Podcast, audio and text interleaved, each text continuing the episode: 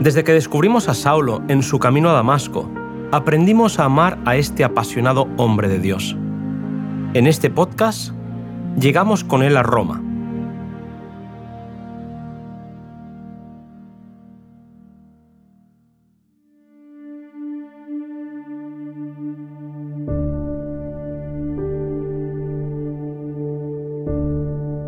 Finalmente pudieron reanudar su viaje y con retraso, pero sin más novedad, llegaron hasta la costa de Italia. Desde que pisó la península, Pablo fue recibido por los creyentes que anhelaban poder verse con él. A los ocho días de haber llegado, iniciaron los 224 kilómetros que los separaban de Roma. Con corazón apesadumbrado, el apóstol avanzaba para hacer su visita largo tiempo anhelada a la metrópoli del mundo. Cuán diferentes eran las circunstancias de las que él se había imaginado. Viendo sus cadenas, parecía que sus esperanzas de ganar muchas almas para la verdad en Roma iban a quedar chasqueadas. Llegando ya a Roma, mientras se abren paso entre las multitudes que llenan la gran carretera, el anciano de cabellos grises, encadenado con un grupo de criminales aparentemente empedernidos, recibe más de una mirada de escarnio y es hecho objeto de más de una broma grosera y burlona.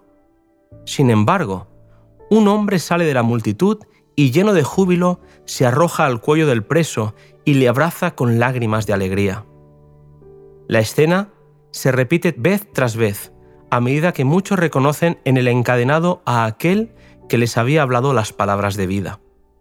En ese cansado y dolorido rostro, los discípulos veían reflejada la imagen de Cristo. Le aseguraban a Pablo que no lo habían olvidado ni cesarían de amarle, que estaban endeudados con él por la feliz esperanza que animaba sus vidas y les otorgaba paz para con Dios.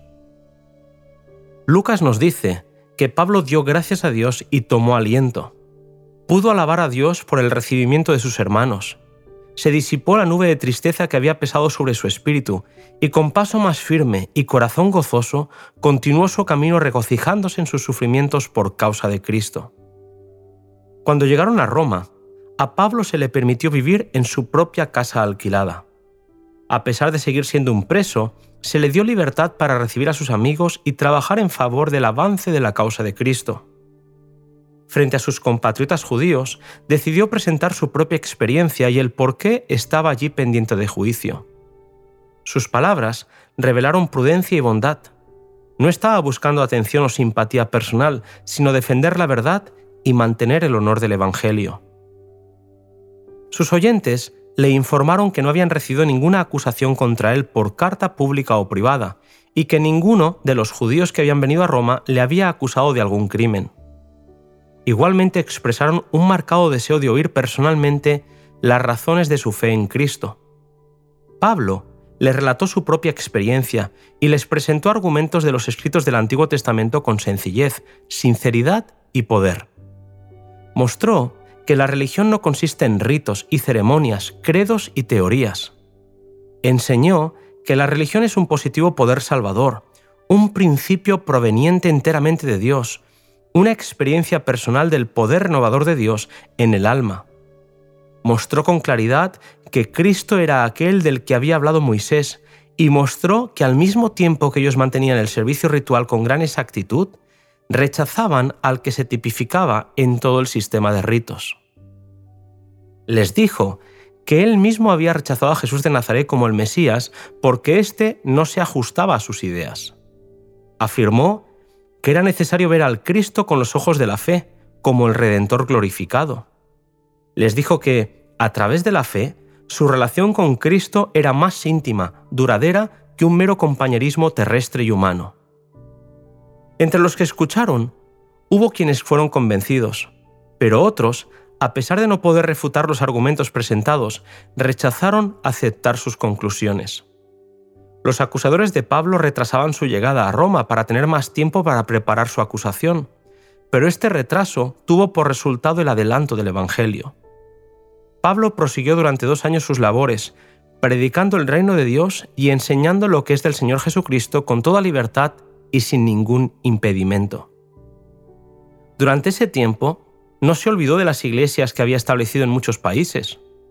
Comprendiendo los peligros que amenazaban a los convertidos a la nueva fe, el apóstol procuraba, en tanto le era posible, atender sus necesidades por medio de cartas de amonestación e instrucciones prácticas. Desde Roma envió consagrados obreros a trabajar no solamente en aquellas iglesias, sino también en campos que él no había visitado. Mediante una intensa correspondencia con los pastores, pudo ejercer una más amplia y duradera influencia sobre la iglesia. Su condición de preso en el Señor imponía mayor atención y respeto por parte de aquellos que recibían sus cartas.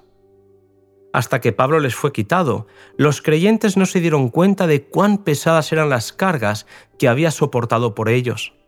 En otros tiempos no habían hecho demasiado caso al apóstol, pero ahora, en su propia experiencia, apreciaron sus amonestaciones, consejos e instrucciones como no los habían estimado durante su obra personal.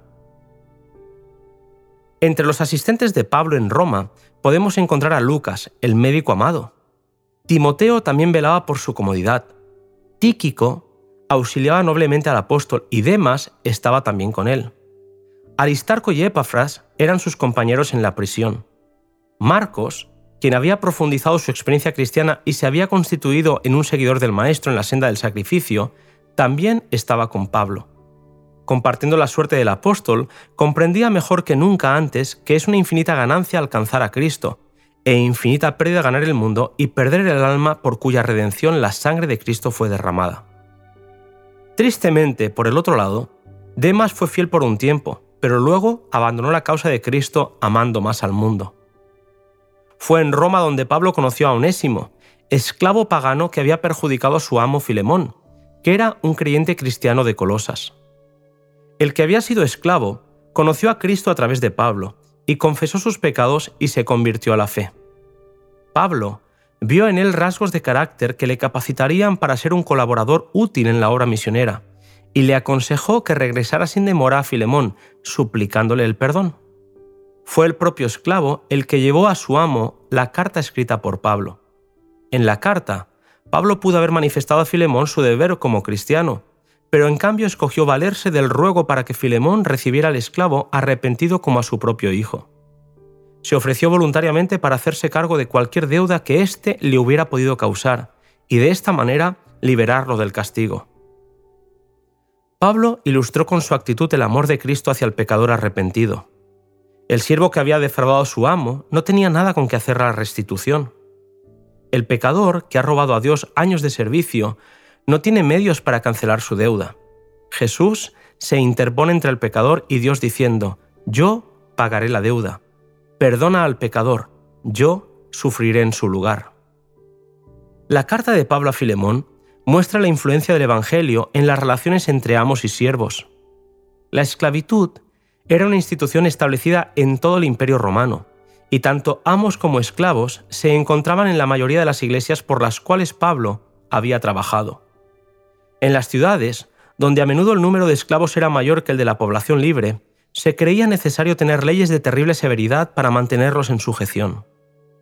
Muy a menudo, un romano rico era dueño de cientos de esclavos, de toda clase, de toda nación y de toda capacidad. Teniendo un control completo sobre las almas y cuerpos de estos desvalidos siervos, podía infligirles cualquier sufrimiento que escogiera. Si alguno de ellos en su propia defensa se aventuraba a levantar su mano contra su amo, toda la familia del ofensor podía ser sacrificada despiadadamente.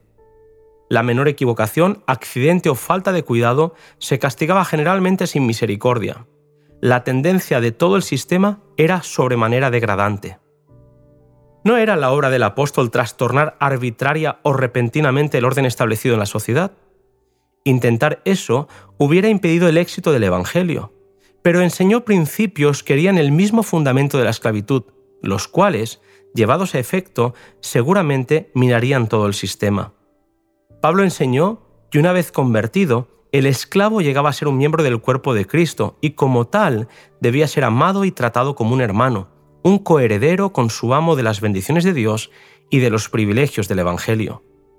Por otra parte, los siervos debían cumplir sus deberes, no para agradar a los hombres, sino como siervos de Cristo, haciendo de corazón la voluntad de Dios. El cristianismo forma un fuerte lazo de unión entre el amo y el esclavo, el rey y el súbdito, el ministro del Evangelio y el pecador caído que ha hallado en Cristo purificación del pecado. Han sido lavados en la misma sangre, vivificados por el mismo Espíritu y son hechos uno en Cristo Jesús.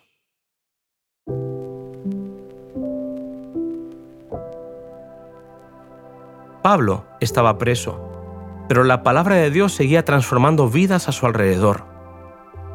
Nos volvemos a encontrar en el siguiente podcast, en la casa de César.